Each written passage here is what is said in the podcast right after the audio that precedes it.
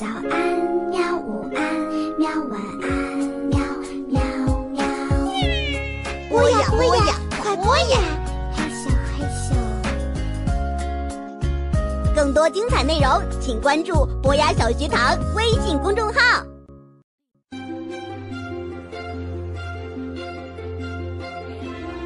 欢迎收听科学视频化。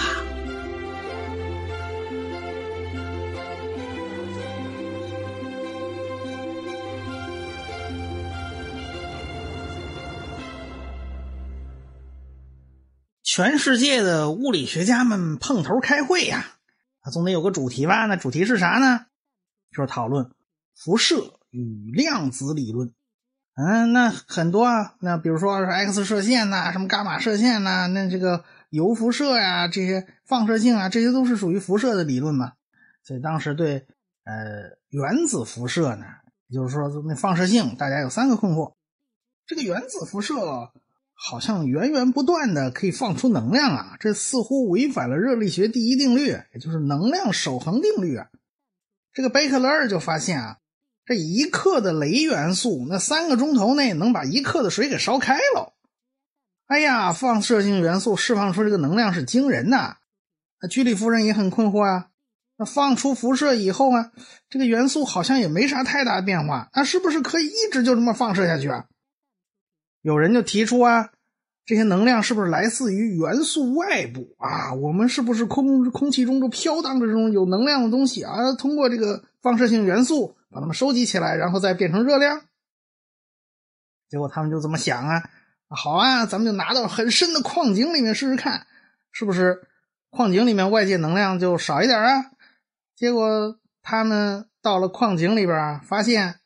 外甥打灯笼还照旧，人家放射性元素还是一如既往的放出能量，没有任何变化。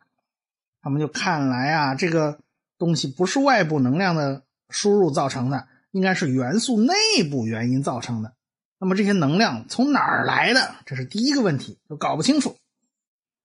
这个元素内部好像能量根本就不受外界影响，那么你还得做精确测试啊。那居里夫人就和。莱顿实验室的科学家们把这个放射性元素啊冰冻到了液态氢的温度范围，发现啊，你冰冻到那个温度下，它放出的热量与常温下都没啥差别。那罗斯福啊就把那个溴化镭呀放到一炸弹内部，然后嘣加就就给引爆了，就发现，在爆炸这么高的温度下，它的辐射仍然没有变化，它放出热量还是恒定的，两千五百度啊。那镭元素发热就就是不变的，这东西到底从哪儿来的？一个如今大家都很熟悉的名词就被提出来了，这就是原子能。你不然拿什么东西称呼它呢？总要给起个名字吧？这词儿是卢瑟福发明的。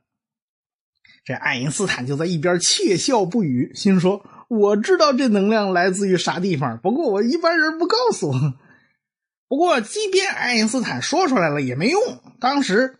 它的相对论呢，还没被大家普遍的接受和承认，因为要解释原子能来自何处呢，当然就需要用它用了它那个大名鼎鼎的智能公式啊，E 等于 mc 方。爱因斯坦在一九零五年发表的相对论的第二篇论文里面就提到过这个东西了啊，这个放射性能源的来源可能是来自来自于质量的亏损。但是当时看懂相对论的都没有几个，更没人能够往那个原子内部去想。当时有个小朋友啊，这才五岁啊，他日后长大了，二十一岁的时候呢，就写了本书啊，这解释这个爱因斯坦相对论了，一写好几百页。哎呀，这二十一岁的年轻人一下就把爱因斯坦给吓着了。哎呀，这太厉害了！即便到这个时候，这位神童还是。叨念着，是不是可以通过放射性？哎，咱们来检验一下狭义相对论里面那个智能方程到底是不是对的？因为智能方程，你你得做实验检验啊。那用什么方法来检验呢？他就在十几年后还在叨念：哎，我们能不能用放射性的那个能量是是来检验一下是不是质量亏损了？哎，这个小朋友，这个神童啊，叫什么呢？叫泡利。这个是后文再提了，这也是个牛人。爱因斯坦写相对论论文的这个当口啊，他还是幼儿园里的小朋友啊。当时还没发现原子核，因此这个原子能啊是不可以被称为核能的。因为我们现在一说原子能，就就就说是核能是吧？核物质啊，大家还是要注意到其中差别的。到后来嘛，美国人就开始研究原子弹，需要写报告啊，那打算用核能这个词儿。但是当时一想，哎，生怕大家都搞不懂啥叫核能，最后还是用了原子能这个词儿。所以这时候美国人写那个原子弹报告时候，这个原子能跟他们当年提的这个原子能这含义是不一样的。哎，原子能从何而来？这是有关放射性的第一个问题。大家不知道这东西从哪儿来的，而且还一度差点动摇了大家对能量守恒定律的信心哦。这东西到底是靠不靠谱的，准不准？第二个问题就是所谓半衰期问题。早在一九零零年，大家就发现啊，放射性元素是不稳定的，每隔一段时间就会有一半衰变成其他物质，大家就搞不懂啊。那怎么从一种元素变成另外一种元素？为啥大家就不是齐刷刷的咵一起全变了呢？而是为什么隔一段时间变一半啊？比如说，就拿这个镭元素来讲吧。它要衰变成氡元素，大概要花多长时间呢？要花一千六百年。那么一一千六百年衰变一半嘛，那怎么就会出现啊？这个镭原子到到一千六百年内它就不衰变啊？另外一一半镭原子它一千六百年内它就衰变掉了，这没道理啊，对吧？你凭什么这个原子就比那个原子长寿嘛？难道是每隔一千六百年，然后分两波，咱哥俩划拳，哎，谁赢了谁衰变？那不可能嘛？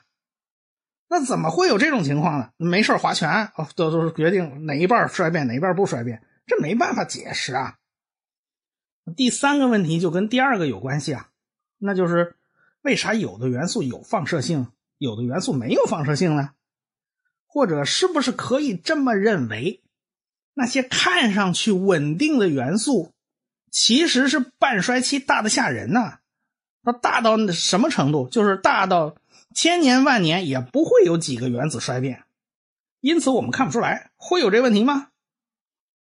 这几个问题啊，从第一届索尔维会议一直到第二届索尔维会议都在困扰大家啊。这原子放射性的问题，剩下就是有关量子话题了。量子论也从几个德国科学家那里就飞向全世界，说当时全世界其实也就是欧洲的物理学大拿们嘛。这物理学大拿们全坐在一块讨论呢，那卢瑟福也参加了。他这年夏天啊，刚搞出他的那个那个原子模型。居里夫人是搞实验的，他也觉得啊，这个放射性应该与原子核内部结构是有关系的。现在汤姆逊的那个西瓜模型显然不是很好使，在这个问题上他解决不了。这卢瑟福呢，倒是真沉得出气。他自己的研究成果呀，人家一个字也没提啊，人家去开会啊，只带耳朵没带嘴。哎，这这毕竟是欧洲物理学家们第一次碰头大聚会啊，啊，大家彼此交换了对现在最前沿问题的看法。这卢瑟福就没说什么，我就带着耳朵去听就完了。哎，大家都感到啊，进入二十世纪，经典物理啊就有点大事不妙啊，怎么过去的理论好多问题都解决不掉？那物理学家们来开会啊，那也得给化学家留点时间。哪位啊？就是老爷子索尔维啊，人家开会一开幕，人家就从怀里掏出一大堆稿子，啊，就开始长篇大论的讲啊，他对引力的感受，还有关宇宙的设想。我估计大家也就是卖他个面子，在底下竖着耳朵听啊。没多会儿呢，大家那耳朵就全耷拉下来了。这完全不靠谱啊！这一九一一年啊，爱因斯坦正在想他的广义相对论，他对这索尔维老爷子肯定是最有意见的一个。您老爷子怎么打算抢我饭碗呢？我正琢磨宇宙问题呢。啊，您老爷子别玩跨界啊！现在这个学科分的都很细啊，玩跨界是要被扯着的。您还是别玩了啊！那大家也没办法，人家是毕竟是金主嘛，人掏钱的呀，你你面子还得留给人家啊，是。最后大家一起合影啊！索尔维老爷子有事没来啊，所以现在啊，你看网上流传的有关第一届索尔维会议的照片，那本来就不应该有索尔维老爷子啊，但是人家有 PS 技术啊，人家后期合成上去一个，所以你看啊，这个老爷子照片周围那个 PS 痕迹，还是能看出来的。不过那个时候呢，没有电脑，但是有了暗房技术了。人家在暗房冲洗照片的时候，人家可以剪下来给贴上去。哎，那时候可以玩二次曝光。这索尔维会议啊开完了，这卢瑟福就回了英国了。他屁股还没坐热，那波尔就找上门来了。这个老师啊，您开会带带带来啥消息了？跟波尔啊描述了一番。哦，这样这样这样的，谁说说说？哎，这个放射性问题，这个波尔他也知道啊。有关量子的东西，波尔也很感兴趣啊。而且他已经下决心啊，要搞清楚原子内部结构。罗斯福他当然也想搞清楚啊。那师徒二人想到一起去了。卢瑟福提出行星模型，波尔呢当然就知道了。哎，卢瑟福这个模型是个有核模型，而且是有个微小的核。原子内部其实很空旷。行星这个模型。以前也不是没人想过，也有人想过，要不就不会有那个长冈半太郎的那个土星模型，它也是有核的嘛，说明大家都在往这儿想，但是没敢明确的往出提。哎，这卢瑟福的学生做了阿尔法粒子散射实验，这卢瑟福心里有底啊，才把这模型给提出来。后来证明啊，这个卢瑟福他们运气非常好，因为原子核之间的强相互作用都没显示出来。要知道，阿尔法粒子也是原子核啊。要是跟那个金属原子核那相撞，在距离足够近的情况下，哎，那强相互作用就会体现出来了。那一定会给卢瑟福找出一堆麻烦。但是当时，嗯，他们那力气不够大，哎，强相互作用没显示出来，算是运气比较好的。当时呢，大家普遍对卢瑟福这个文章不感冒，大家几乎没啥反应，因为卢瑟福这个行星模型啊，很好的。符合这个阿尔法粒子的散射，但是它有两个先天缺陷。首先，你不能解释元素光谱从何而来，你算不出光谱线，而且也不能够解释元素周期率。你这两个都不能解释，那你还玩啥呀？还有，为啥电子围着原子核转就能一直稳定存在下去？为啥这个电子就不会坠毁在原子核上面呢？还有啊，那放射性是怎么鼓捣出来的？这一连串问题，这卢瑟福都没办法解释啊。但是卢瑟福他相信自己的直觉，他相信在这个方向上应该大差不差。哎，就是这个方向是正确的。这按下这师徒俩不表啊。这一九一一年索尔维会议前后，这巴黎新闻界就出大事了。要不怎么说呢？这寡妇门前是非多呢。哎，怎么？二十世纪啊，有两位物理学宗师。这个爱因斯坦呢，是个生活方面一团糟的人。他第一次婚姻呢，也是以离婚收场的，而且闹得很不愉快。那波尔就刚好相反，他是个生活非常幸福的人。不过跟这俩比呢，最惨最惨的是谁呢？是居里夫人。首先，她丈夫意外因车祸不幸去世了啊，这就是第一次打击了。但是她后来呀，跟她丈夫的学生啊郎之万那关系有点不清楚。那郎之万比她还小五岁呢。后来郎之万想跟他老婆离婚呢，他老婆哎呀太粗暴了，经常河东狮吼啊。你想想，郎之万想离婚也是人之常情啊。结果他老婆一生气呀，就把郎之万和居里夫人之间的通信给公布到了报纸上。哎呀，全公布出去了，而且闹得满城风雨。这是什么时候呢？这就是一九一一年的十一月四号，这报纸上添油加醋就给你写了一笔。那索尔维会议是十月三十号啊，这前后脚啊，这是，这对居里夫人的精神打击就非常之大，闹得他躲到一家医院里面啊，闷头闷在里头就不出来了。这打击太厉害了，有好多人就骂他啊。这个只有那爱因斯坦啊写信说鼓励他，为什么？爱因斯坦认为这都不是事儿啊，这这都是个人私事，外人说三道四，属于撒鼻子眼多出这口气。不过后面有个安慰啊，就是当年的十二月，居里夫人就获得了诺贝尔化学奖，因为什么发给他化学奖呢？是奖励他在镭元素的发现方面有贡献，他提取镭的这个方法是独创的。而且他放弃了专利权。哎呀，这诺贝尔奖委员会一看，哎，就发给你了。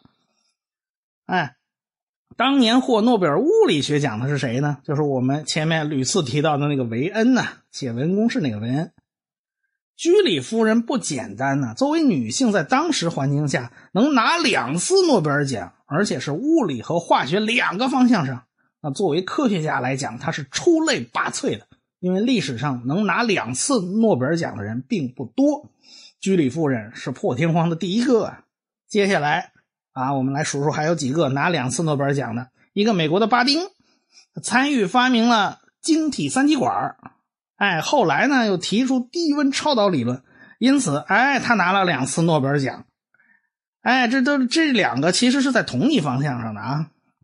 有美国化学家啊，莱纳斯·鲍林就拿了两次诺贝尔奖啊。第一次拿了个化学奖，他解释了化学键的那个本质啊。我们中学化学都学过那化学键啊，是吧？第二次拿的是诺贝尔和平奖，说为啥呢？因为他反对核武器，呼吁世界和平啊。这个和平奖就不如科学奖那么硬了，对吧？就该得不该得的，这就两说着了啊。然后就是英国的桑格尔，他发明什么呢？他发明了胰岛素的测序方法，说白了就是蛋白质该怎么测序。他后来又发明了基因测序方法，嗯，拿了两次诺贝尔奖。他说白了还是在同一个领域，基本上是同一个专业方向拿的奖。哎。拿和平奖那真是有点水，跟学术关系都不大。可见啊，居里夫人在两个不同的学术方向都有突破，那是多么难。不过也有人说呀，居里夫人拿奖是有着复杂的这种背后的因素的，因为诺贝尔奖啊，它要照顾到国家间各个平衡，它并不单纯啊。那个比如说诺贝尔奖委员会死活都不想把奖发给庞加莱啊。人家说的理由很简单呐，啊，这个庞加莱是数学家啊，物理学人家是玩票，不能算。那法国人就很失望啊，那法国人就说了，那照你这意思，就好比说啊，庞加莱没开过枪，因此不能算军人，是不是这意思？但人家不开枪，人家是将军呐，人家不用开枪嘛，对吧？所以到一九一零年，庞加莱呼声非常高啊。对吧？那就是拿不到奖，哎，结果这第二年呢，为了平复法国人情绪，哎，才给了居里夫人化学奖啊。虽然他算是啊波兰裔，其实算法国籍嘛，也算少有的殊荣啊。波尔啊，离这些事儿远远的，刚好不受干扰啊。在曼彻斯特呢，他有一位同事也在研究原子模型。那说起来，他的姓氏大家可能如雷贯耳啊。他姓什么呢？他叫达尔文。哎，他就是那位提出进化论的大科学家的孙子。哎，人家也是科学世家。现在啊，也在卢瑟福门下。哎，他就根据卢瑟福的原子模型来推算一个原子里面电子的分布情况到底是怎么样的。比如说氢原子，那到底容得下几个电子呢？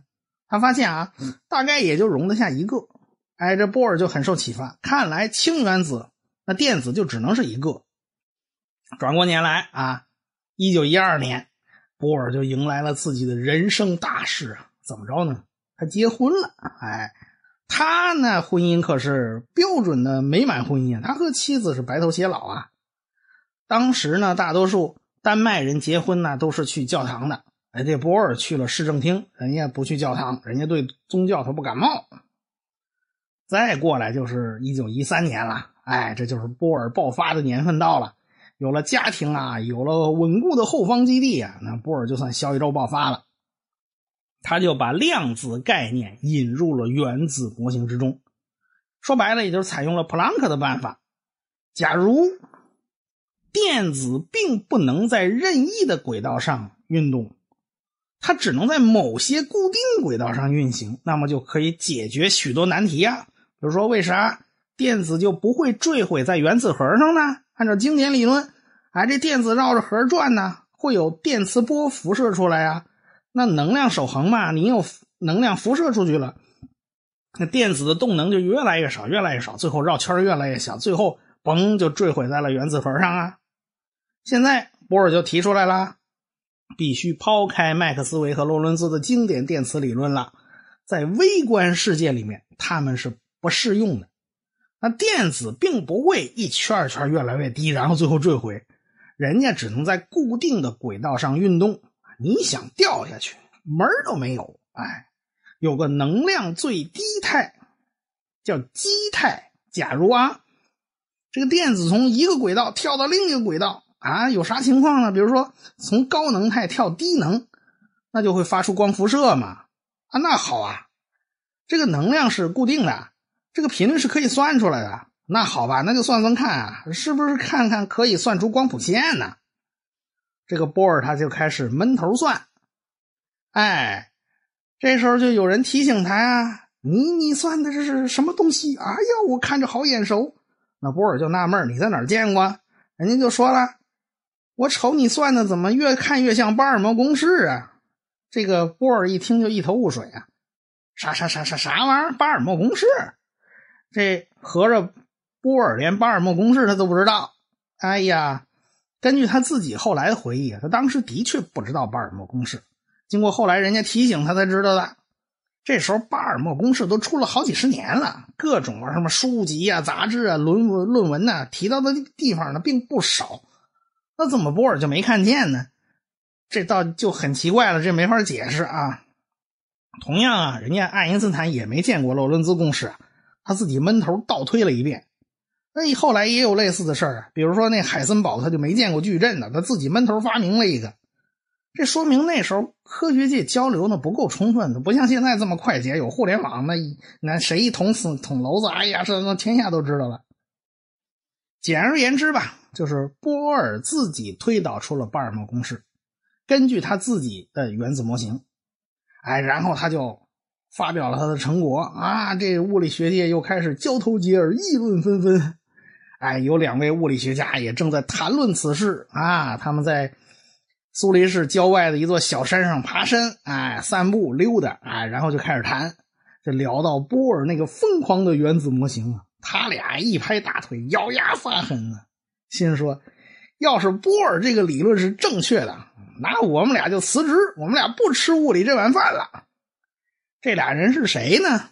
咱们下回再说。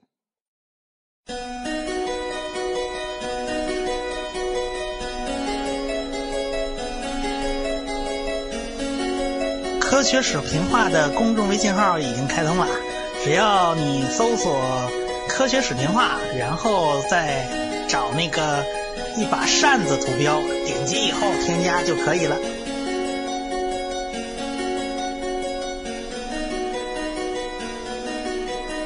感谢大家的支持与关注。